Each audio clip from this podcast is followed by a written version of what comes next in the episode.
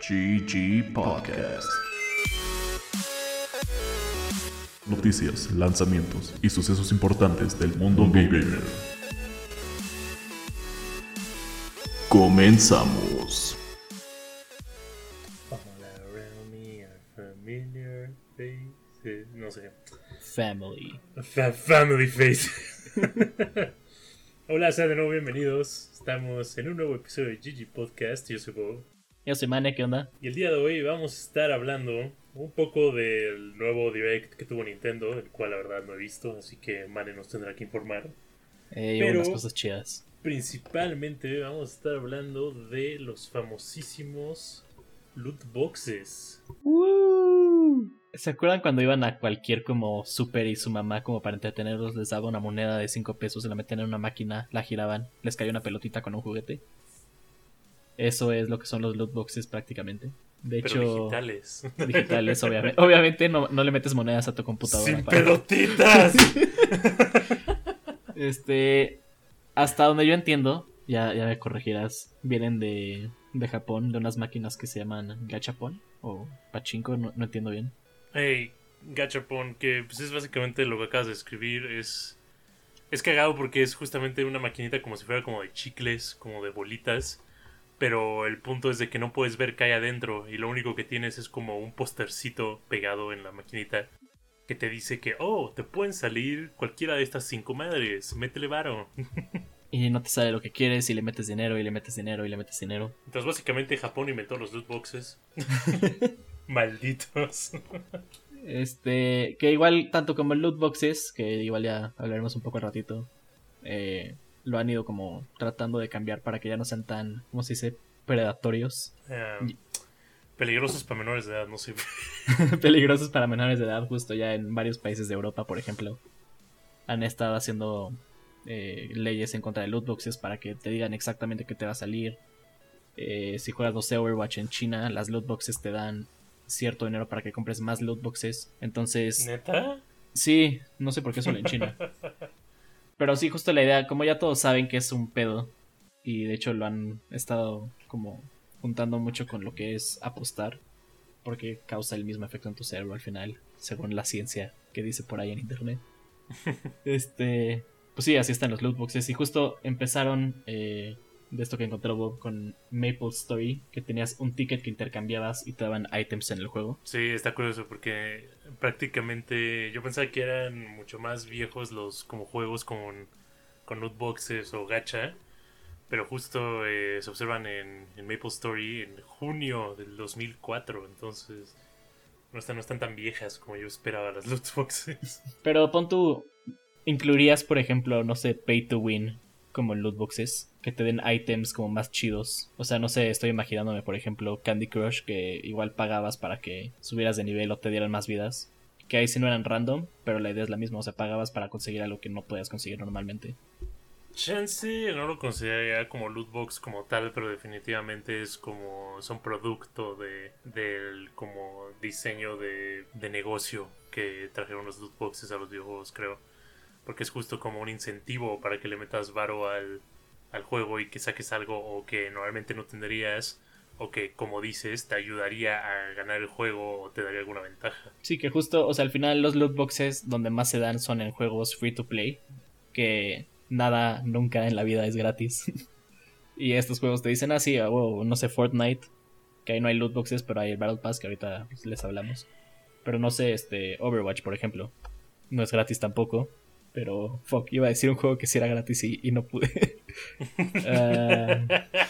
Ah, um, o bueno, League of Legends, te dan igual cajitas, ¿no? Eh, sí, también tiene loot boxes. O sea, el juego al final es gratis, pero not really.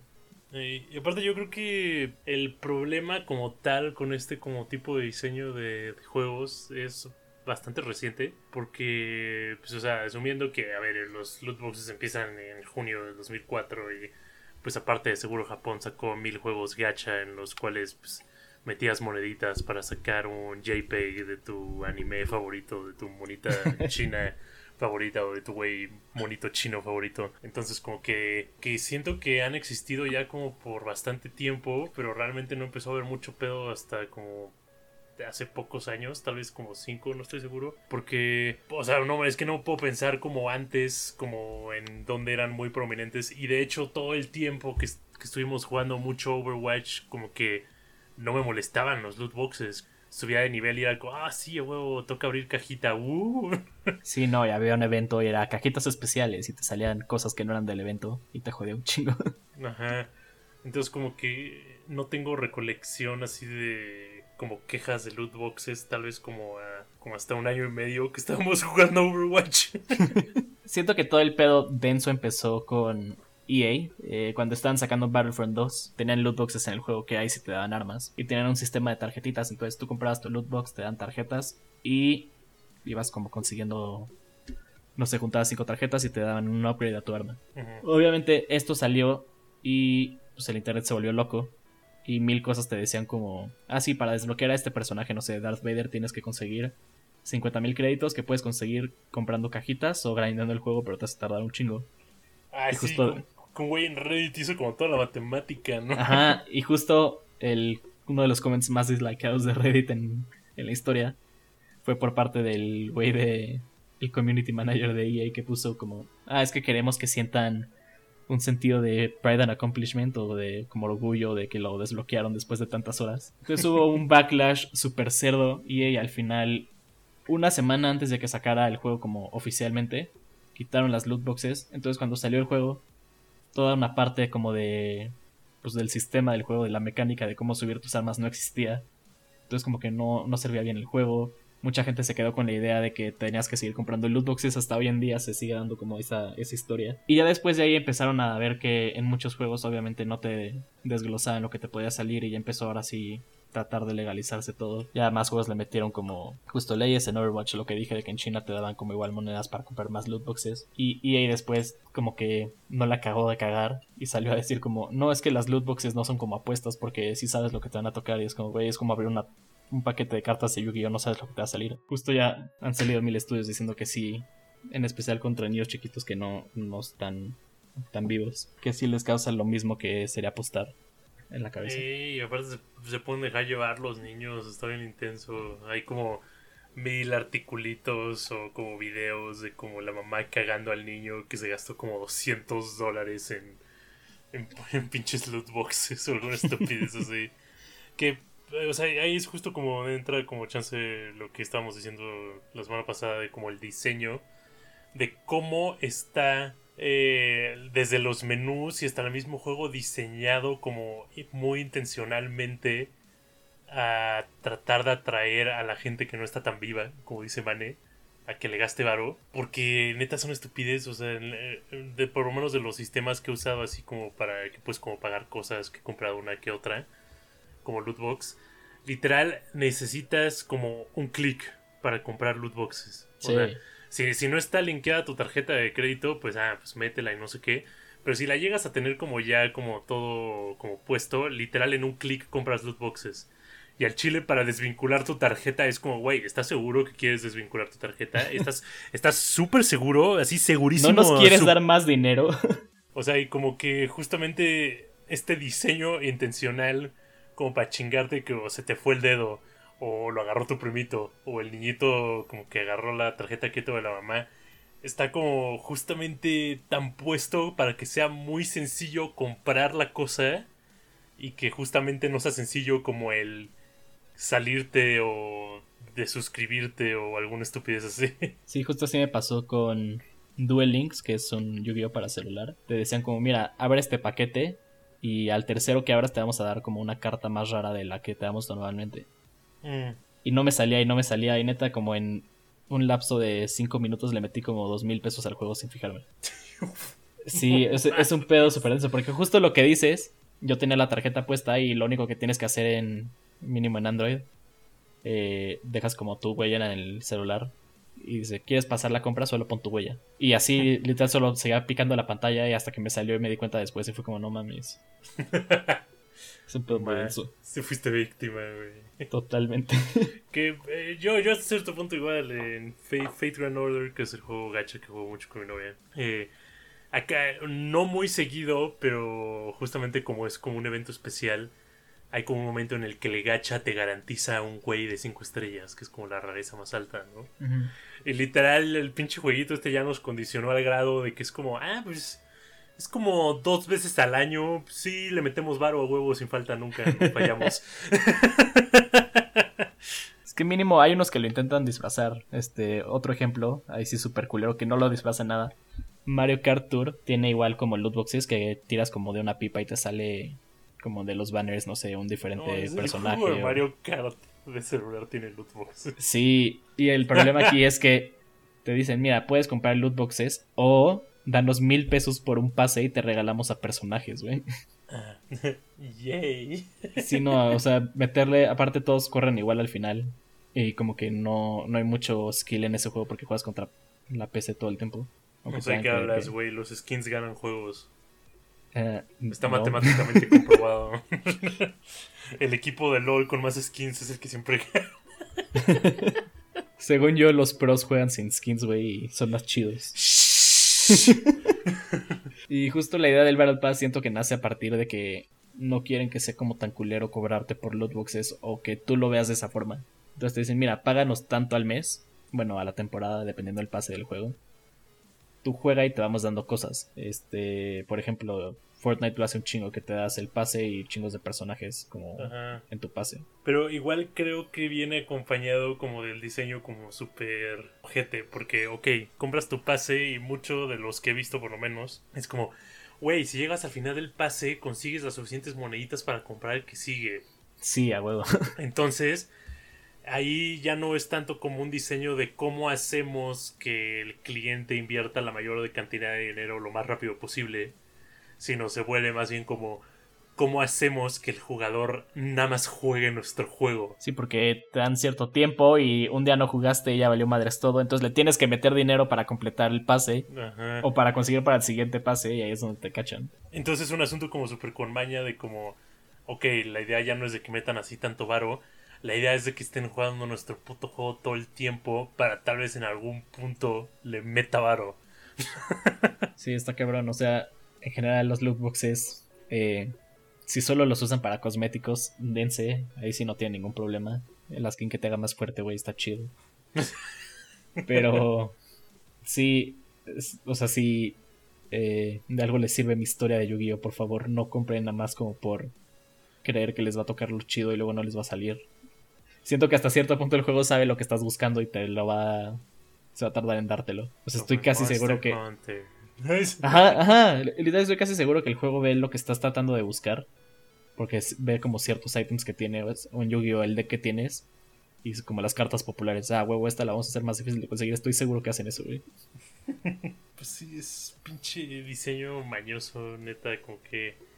O, o sea, no creo que mi posición en este asunto es tan extrema como para decir que están arruinando los videojuegos o una madre así. Pero creo que definitivamente han hecho que muchas experiencias o como hasta muchos desarrollos de videojuegos no alcancen su potencial.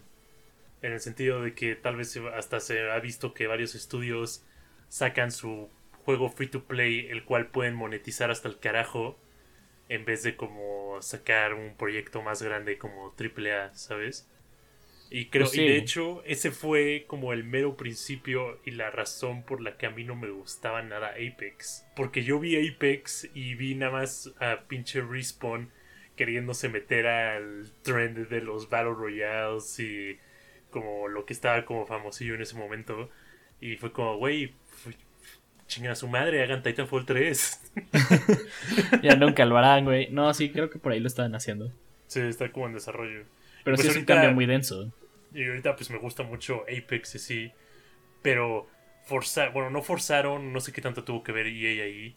Pero un estudio el cual se dedicaba a hacer como experiencias como muy buenas de multijugador por el cual pagabas tú por el juego y neta era un juego excelente. Como que cambió completamente su ética de trabajo y su business model para pues hacer Apex. Sí, o sea, yo creo que también EA ahí metió mano. Que justo después eh, sacaron Respawn Jedi Fallen Order.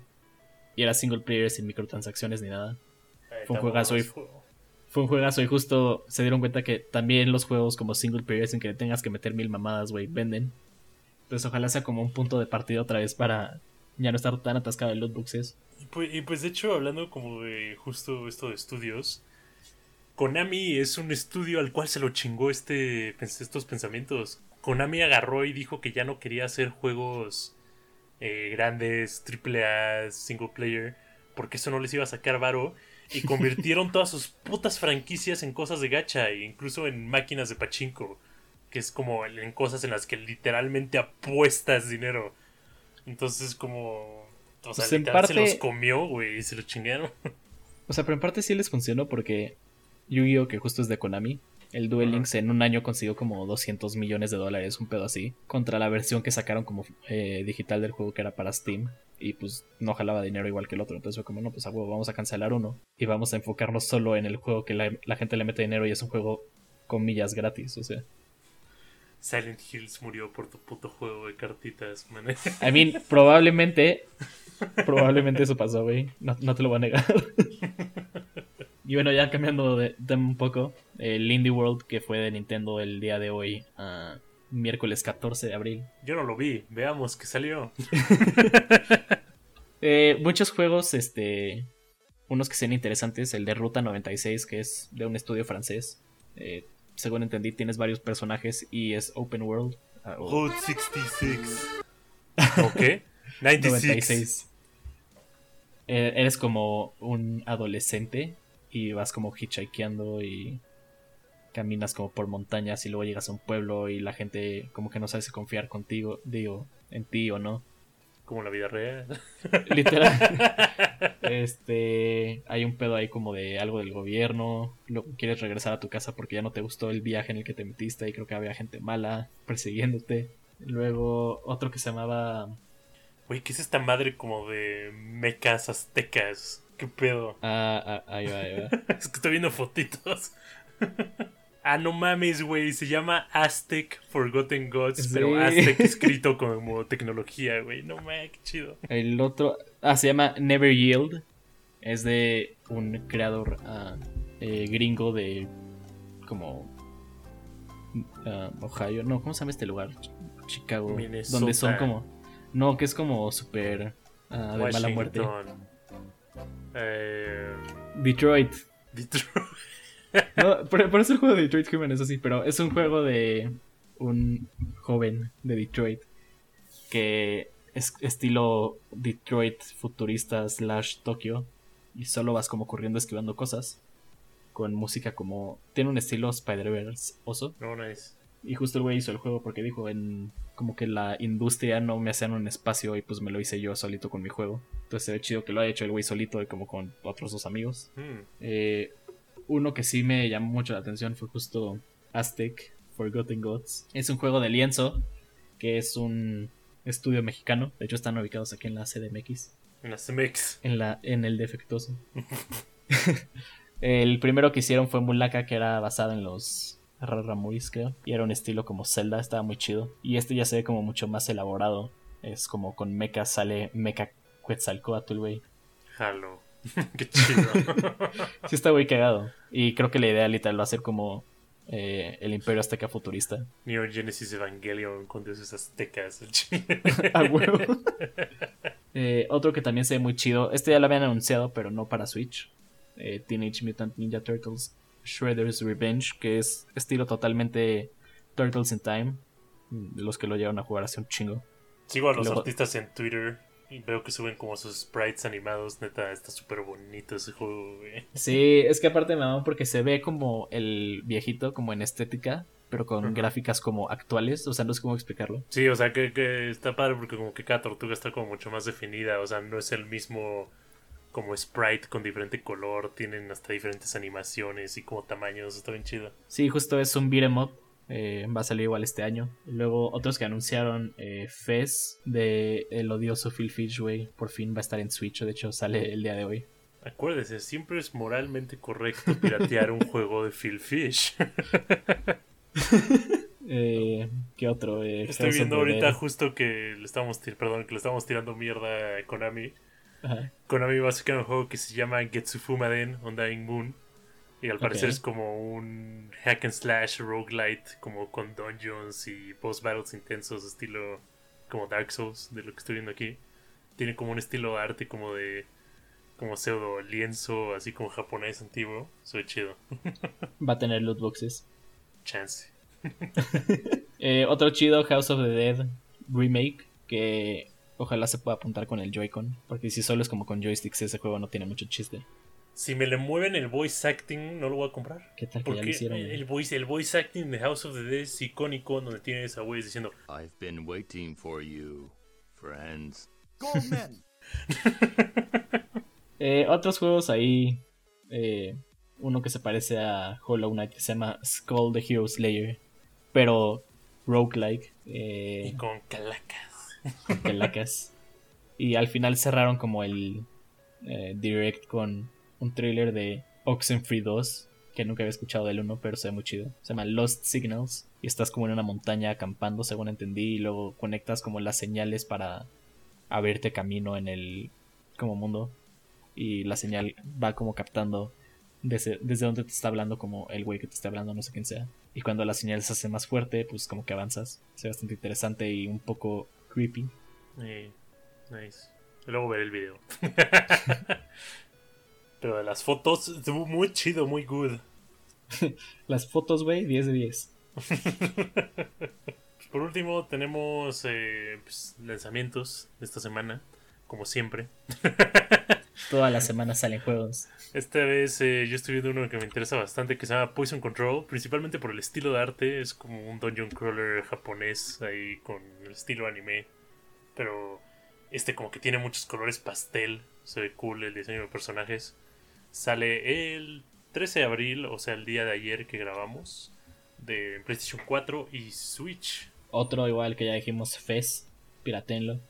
Eh, este, igual lo van a encontrar como en PC, como gratis o en menos de 50 pesos, estoy seguro. Sí, creo que cuesta como... No cuesta ni 100 pesos en Steam esa cosa. Ah, pues ahí está.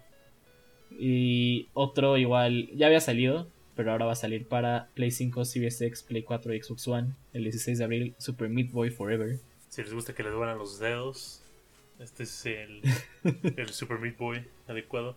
Que de hecho estaba escuchando que este más bien tiene como un rollo de que varios de los niveles son como generados como proceduralmente.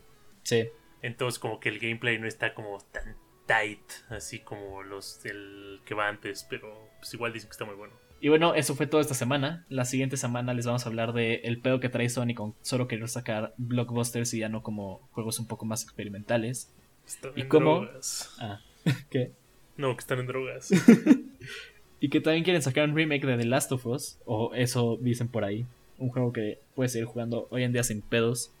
Tuvo un remaster para PlayStation 4 y un como Next Gen Update para PlayStation 5. Entonces es un juego que está en perfecto estado. Y la verdad, eh, aparte de todas esas pendejadas, la decisión que acaba de tomar Sony de literal eh, invertir 200 fucking millones de dólares en Epic Games, y acompañado de la decisión de que ya lo habíamos comentado hace, hace poco, de bajar el tamaño y despedir a un chingo de gente de Sony Interactive Japan. Entonces, neta, no sé qué traen en la cabeza estos güeyes. Estamos enojados con Sony por si no se dieron cuenta. Pero si quieren entrar en un tipo de patrocinio, Por favor, denos un PlayStation 5. dos, tres, 5 Un PlayStation PlayStation 5, güey. un PlayStation 4 Pro también jalo, no pido mucho. Eso fue todo esta semana. Esperamos les haya gustado este capítulo, tanto como a nosotros grabarlo. Yo soy Mane Yo soy Bob. Y nos vemos a la siguiente. Bye. Family, family, Family. fam. Family. Roll out, fam. GG Podcast. Noticias, lanzamientos y sucesos importantes del mundo gamer.